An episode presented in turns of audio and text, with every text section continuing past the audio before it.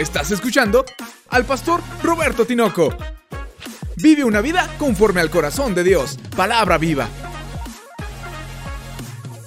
¿Cómo demostrar que Dios existe? En nuestra serie acerca de los salmos, aprendiendo a transformar todas nuestras experiencias en alabanzas a Dios, no podía faltar que el salmista nos diera también una especie de clase teológica en la cual nos hace saber la necesidad que tenemos de entender que creer en Dios es un resultado natural de ser inteligentes.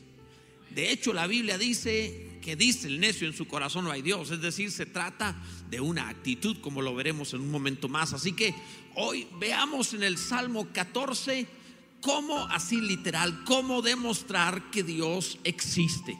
Y te va a servir, ya sea para que tu fe esté firme, sea una fe razonada, una fe lógica, con sentido común, o bien para que puedas explicarle a otros que dicen no creer en Dios, cómo creer en Dios de una forma inteligente.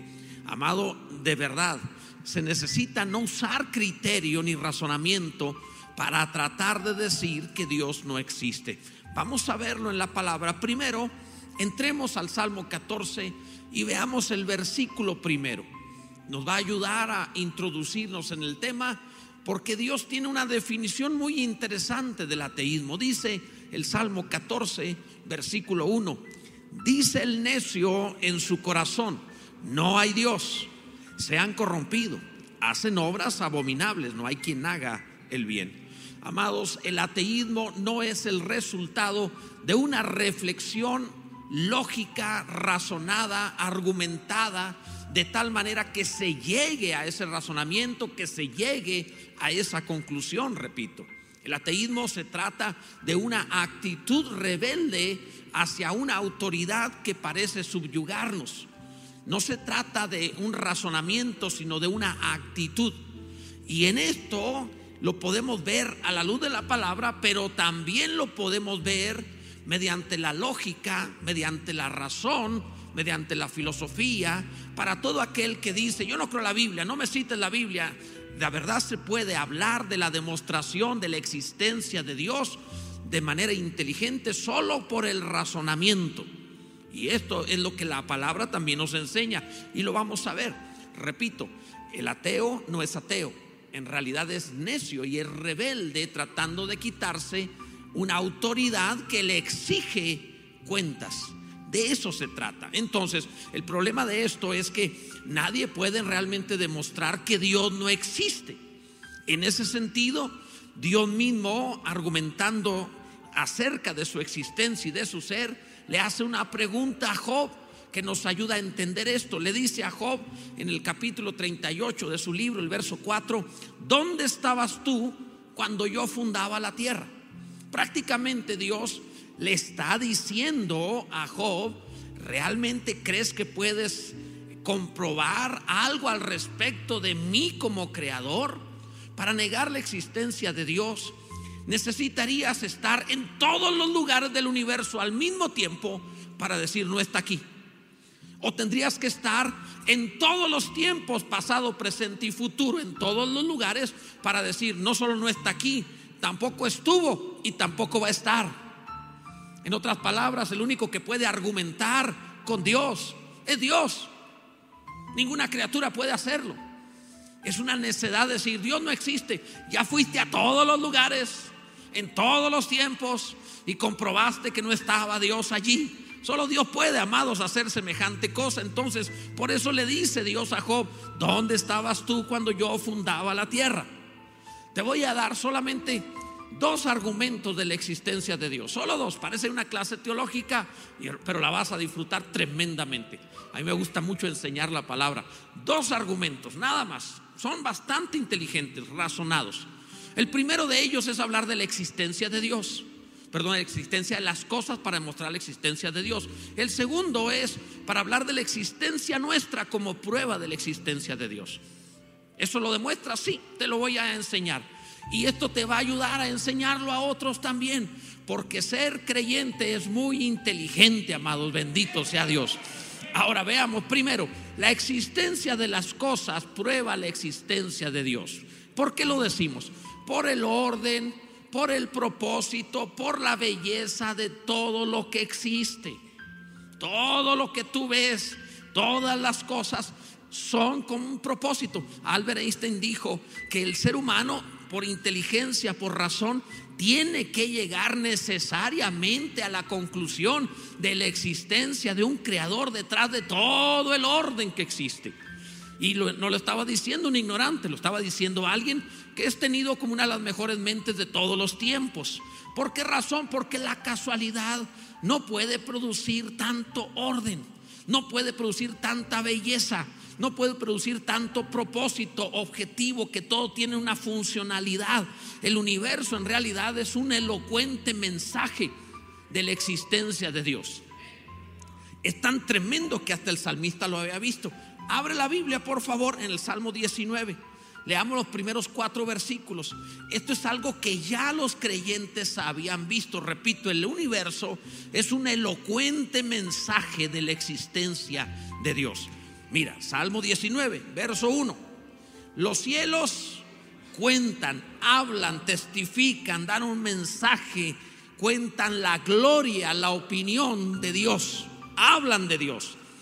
Y el firmamento, el universo, anuncia la obra de sus manos. Lo primero que te dice todo lo que existe es que es ilógico pensar que semejante diseño, semejante funcionalidad, semejante orden, semejante belleza sea producto de casualidad. Lo primero que te dice, hay una mente maestra detrás de todo esto. Todo está tan funcional y tan bien hecho. O sea, por favor, haz los experimentos que quieras. Pon dinamita o explosivo.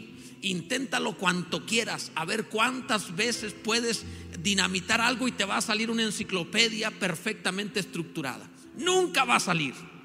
El universo es mucho más que una enciclopedia. No puede salir de la nada. Es demasiado bien hecho, bendito sea Dios. Y si lo dudas, vete a ti mismo y tu cerebro, bendito sea Dios. Dice el firmamento, anuncia la obra de sus manos. El verso 2 dice, un día emite palabra otro día y una noche a otra noche declara sabiduría. Amados, la inteligencia detrás de la creación es espectacular.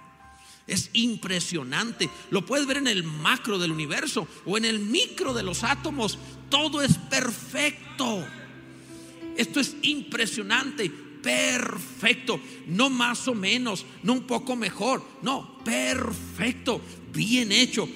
yo sé que ves a tu marido y dices, pastor, no le puedo creer. También él es perfecto y está bien hecho. Bendito sea Dios. El diseño de lo que Dios ha hecho es espectacular. Entonces te habla de que Dios es sabio. Luego dice el pasaje, no hay lenguaje, ni palabras, ni es oída su voz. Es interesante que el firmamento anuncia la obra de las manos de Dios, pero no tiene una voz que estés oyendo, por decirlo así. Esto te habla de creatividad. Qué tremendo artista es Dios, amados. Es un tremendo artista. Tú puedes deleitarte con el diseño de Dios. No te repite un atardecer. Vaya, no te repite un ser humano. Vean el diseño hermoso de las mujeres. Dios las hizo tremendas. Vean el diseño cubista y modernista de los hombres. Dios es un tremendo artista. Es impresionante, amados, la forma en la cual sin una voz literal que escuches con tus oídos de carne, con todo Dios está contando su tremenda creatividad. Dice el versículo 4, por toda la tierra salió su voz y hasta el extremo del mundo sus palabras. Toda la creación a donde vayas tiene la misma historia. Hay un creador. Él es poderoso. Bendito sea su nombre por siempre. Gloria a Dios. Entonces te decía, pensar que hubo una explosión, primero habría que ver de qué, no sacar los elementos, pero pensar en una gran explosión y que de ahí se realizó tanta orden, objetivo, propósito, funcionalidad, belleza, interactuar. Es impresionante. Esto, lo orgánico, por ejemplo, todo esto tiene que ver evidentemente con una mente maestra. Bendito sea el nombre de nuestro Dios. Eh, se necesita necedad para decir que sale de la nada. Es muy fácil ver que todo en este universo tiene inteligencia, es decir, fue creado o está la inteligencia detrás de ello, el ADN del ser humano. Pensar que es casualidad es, es una necedad, amados, porque todo lo que existe por diseño, es decir, todo lo que hay tiene un diseño. Se hizo de la nada, ¿cómo lo hicieron? ¿De dónde surgió? necesito estar negando lo innegable, necesito ponerme en el plan de decir no quiero creer. Ah, bueno, ese ya es otro asunto. En segundo lugar, en este mismo argumento, la permanencia del universo habla de la existencia de Dios. El hecho de que el universo, mira, hay gravedad en todo el universo, las cosas se atraen, pero no se estrellan. O sea, se atraen, pero no, no, no implosiona el universo se conserva funcionando. Uno ve, por ejemplo, el sistema solar pensando como, como cuando hacíamos trabajos escolares en donde ponías un sol y luego los planetas y le ponías círculos alrededor y se veía todo así muy plano. No, amados, así no es. En realidad tú tienes que considerar al sol a una velocidad increíble como quien lanzó una bola de fuego a una velocidad enorme y alrededor en lo que va como por todos lados van los planetas dando vueltas sin chocar nada, en una precisión milimétrica perfecta. Es decir, lo lanzó y todo lo demás va alrededor. Y así todo el universo. Cuando tú ves eso, tú dices, ¿cómo no implosiona, se deshace, cómo no se destruye? ¿Por qué sigue funcionando si se atrae? ¿Por qué no terminan de explotar? ¿Qué lo sostiene? ¿Has, comprado una casa, construido algo, tienes algún hogar que a lo mejor lo rentaste, pero te has dado cuenta tú la necesidad que hay de mantenimiento de todo lo que hacemos. Cualquier obra que hagan necesita mantenimiento. Se deteriora, se deshace. Es increíble que las obras necesiten tanto mantenimiento, pero el universo sigue sosteniéndose. ¿Quién le da mantenimiento? Si todo este universo se deshace y necesita mantenimiento, ¿por qué no se deshace de una vez? ¿Por qué sigue funcionando? ¿Quién sustenta el universo? La palabra de Dios dice que Jesucristo sustenta el universo, bendito sea su nombre. Por esas razones, este, esta permanencia nos grita, hay un creador, bendito sea Dios. Dios es bueno. La palabra dice, Romanos 1.19, porque lo que de Dios se conoce les es manifiesto, pues Dios se los manifestó. Todo lo que podemos saber, Él ya lo contó. Hasta los que no tienen Biblia. ¿Cómo? Dice, porque las cosas invisibles de Dios, su eterno poder y deidad, se hacen claramente visibles desde la creación del mundo, siendo entendidas por medio de las cosas hechas, de modo que no tienen excusa, bendito sea Dios. Entonces todo el universo te está constando la misma historia permanentemente sobre el Creador. Es poderoso, es sabio. Y como te decía hace un momento, si nuestras obras requieren mantenimiento, solo deja una casa. Una casa se mantiene más si está habitada que si está sola. Si está habitada, le dan mantenimiento y está sola, se deshace. Y tenemos que cuidarla. Vaya que se deshace rápidamente, pero este universo permanece. Dios le da un verdadero y maravilloso mantenimiento, ni basura produce. ¿No es maravilloso que Dios no produzca basura? Es impresionante. Todo eso te habla acerca de cómo Dios está detrás de toda esta creación. Bendito sea Dios. Pero ligado a esto mismo también existe algo que se conoce como la causa final. Ahorita no estoy usando los términos que se usan en teología, pero la causa final, ¿qué quiere decir esto? Que en este universo todo tiene una causa. Todo tiene una provocación que lo realiza, causa y efecto. No hay absolutamente nada que no tenga una causa. En todo el universo así es. ¿Te habrán salido alguna vez con qué fue primero, el huevo o la gallina? Que el huevo necesita una gallina, la gallina necesita un huevo. Lo que quiere decir que tiene que haber una causa inicial. Tiene que haber una causa primaria de todo lo demás. Porque si todo el universo existe por causa y efecto, ¿cuál fue la causa primaria? Amado, esto te lleva a algo que esté o alguien fuera de la creación que te dé la causa inicial de todas las cosas.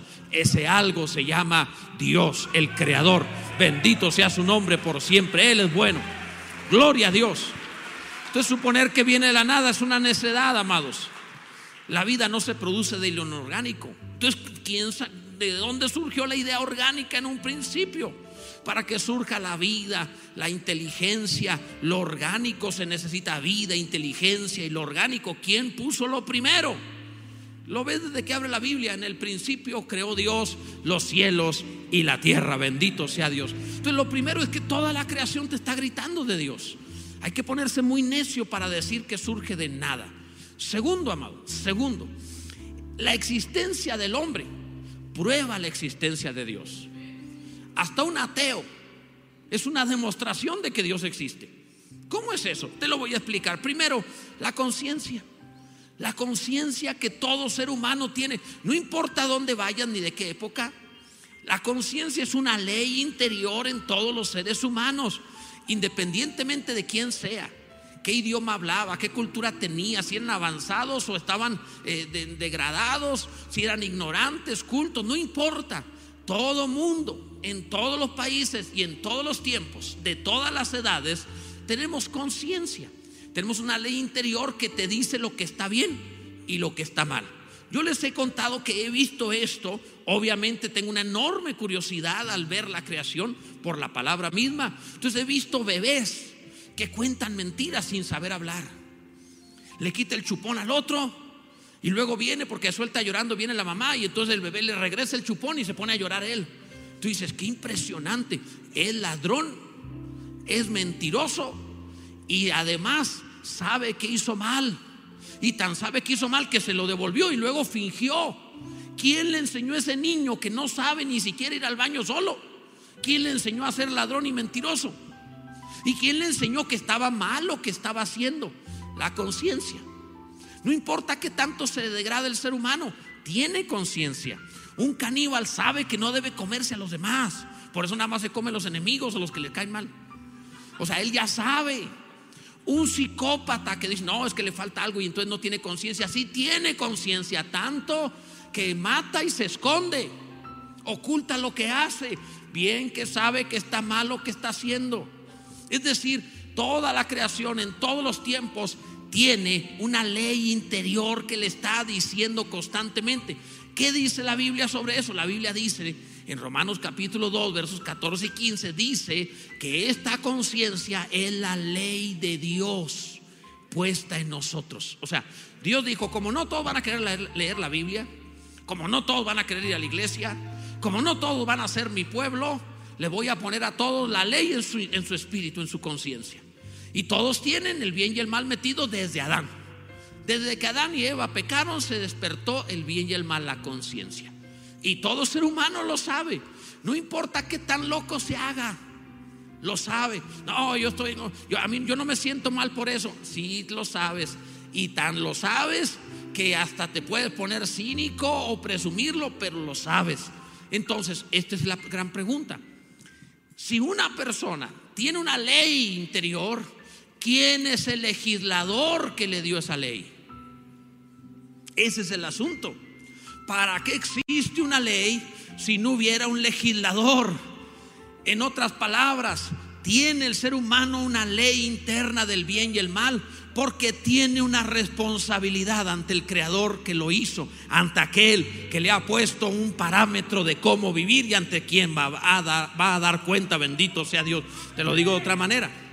La conciencia te produce una culpa y también te produce una satisfacción.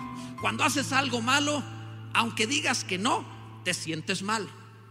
Y cuando haces algo bueno, que siempre dices que sí, te sientes bien.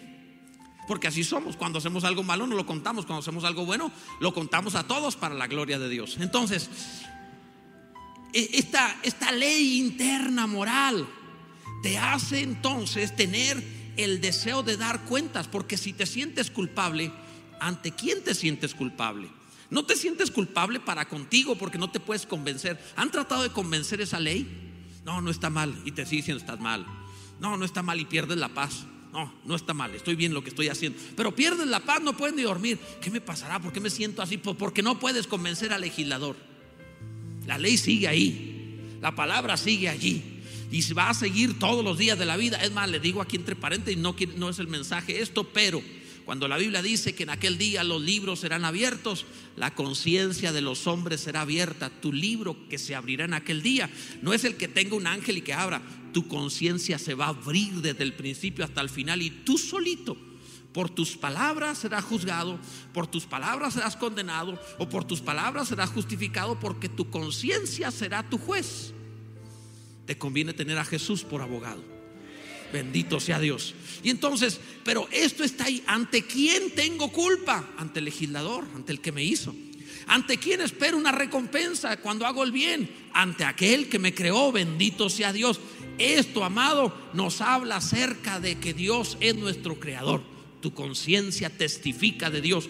Por eso dice la Biblia, Romanos 1.32, que todo ser humano ha entendido el justo juicio de Dios.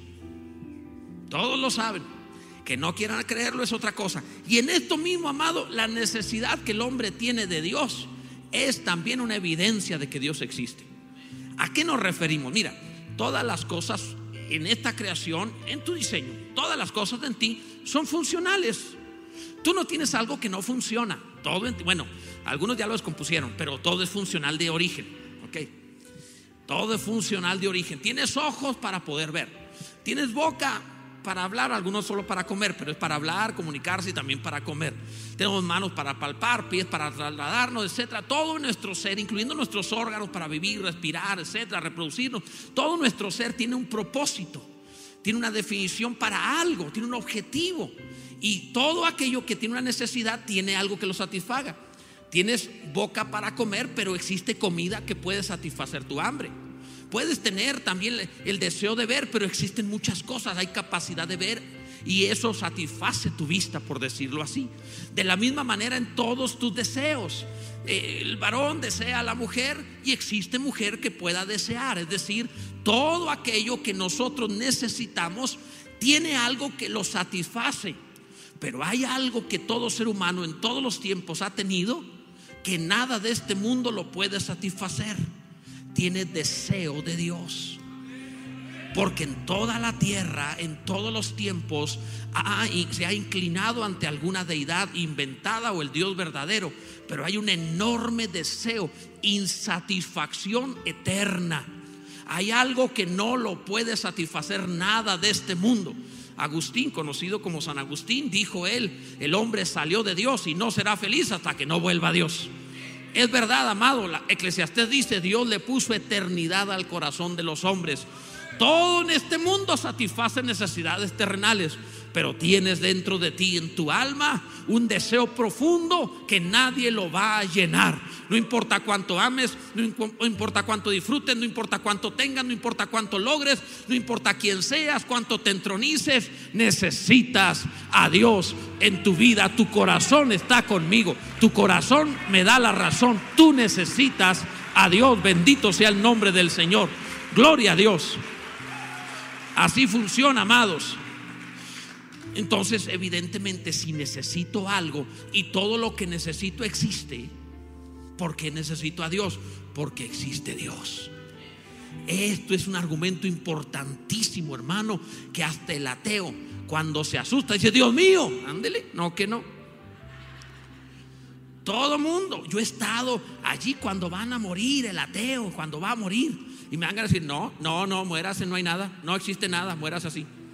Y ahí te claman, y, oiga, ese, mire, y, hábleme de eso. Y ahí todos se rompen, ahí todos se, quiebran. Y Voltiera, aquel hombre que habló tanto contra la fe cristiana, al momento de morir, él gritaba, Dios, perdóname, venciste, perdóname. Y era como para decirle, ándele, sígale pues. Porque todo mundo clama en los momentos difíciles. O sea, cuando, cuando alguien está a punto de un accidente de morir, el ateo no dice, Darwin, auxilio, no dice eso.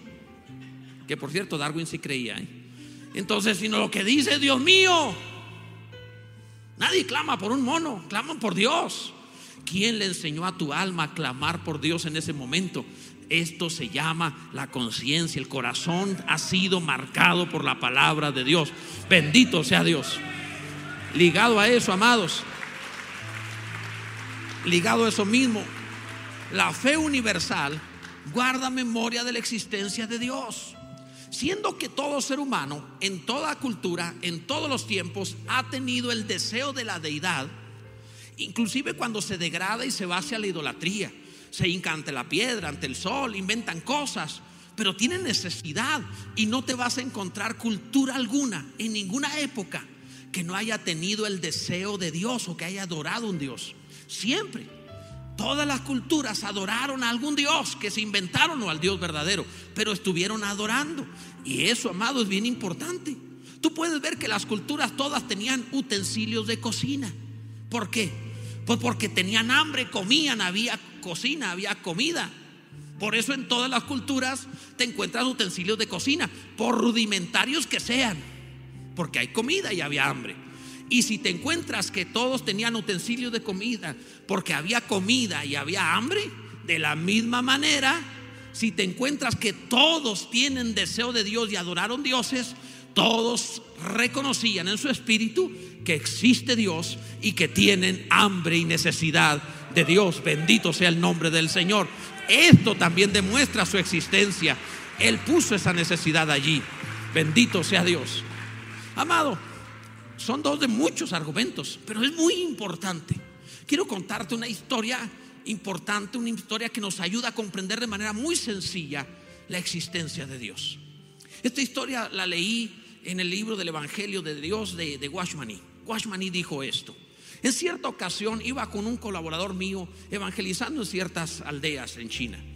Y cuando andábamos de aquí para allá en ciertos lugares, nos quedamos en un, lugar despoblado y se nos acabó la comida, se nos acabó el agua y realmente empezamos a pasar necesidad. Así que buscamos alguna aldea, alguna casa, no había nadie. Por fin llegamos a donde estaba una casa por ahí. Al principio creímos que estaba abandonada, pero empezamos a tocar y a ver si salía alguien. No salía nadie. Entonces, como no salía nadie, pensamos, no, entonces sí está abandonado. Entramos. Al entrar a la casa vimos que el piso estaba limpio, lo habían barrido. Los muebles estaban todos en su lugar. Incluso había comida todavía caliente que alguien no hacía mucho había hecho. Cuando lo vimos, dijimos, salgámonos de aquí. Incluso él dice, él confiesa, en una de las recámaras estaban las sábanas puestas que anda haciendo tan adentro. Si ya viste que todo estaba, pero ok, está bien, él lo cuenta. Y entonces él le dice a su colaborador, salgámonos, porque si viene el dueño, va a pensar que somos ladrones. Es evidente que aunque no estamos viendo a nadie aquí, alguien está detrás de todo este orden y todo este todo lo aquí que ahí sucede. O sea, esto no está despoblado, aquí vive alguien. Hay mucha evidencia de que aquí vive alguien. Salgamos y nos salimos y nos quedamos afuera hasta que llegó el dueño de la casa y le solicitamos agua y ayuda. ¿Cómo supimos que había alguien allí, aunque no lo veíamos? Lo supimos por el orden, por la belleza, por la funcionalidad. Lo mismo sucede cuando nosotros hablamos de la existencia de Dios. Se necesita ser un necio, como dice la escritura, dice el necio en su corazón no hay Dios. Se necesita ser un necio voluntariamente, enseguecerse y no reconocer que esta casa universal tiene orden, tiene inteligencia, tiene diseño, tiene creatividad. Hay una mente maestra detrás de todo esto que ha hecho todos sus detalles gloriosamente. Bendito sea el nombre de nuestro Dios. Él es el Señor, el creador de todas las cosas. Bendito sea Dios. Alguien debe adorar al Señor con todo el corazón. Nuestro Dios es bueno y maravilloso. Gloria a Dios. Y lógicamente, lo que surge de allí es, siendo que hay un creador y que me puso una ley moral que me, que me juzga constantemente, tengo una responsabilidad. Amado, tú tienes una responsabilidad con Dios que no puedes evadir. Lo lamento, si no quieres evadirlo, hazte tu propio universo y salte de este. Pero no puedes evadir con tu creador tu responsabilidad. Puedes intentarlo no te lo recomiendo, te va a ir mal. Puedes retarlo, no te va a hacer caso al principio, pero no te va a ir bien. O puedes adorarlo y dejarte llevar por su bondad. Te sorprenderá lo abundante y generoso que puede ser para contigo. Ponte en pie, por favor. Tú necesitas hoy responder moralmente a tu Creador. Y en esto no te voy a convencer de que has hecho mal, tú estás convencido en tu interior, tanto de lo bueno como de lo malo. Y tú estás tan convencido que después de decir esto, tú quieres hacer dos cosas, pedirle perdón y adorarlo.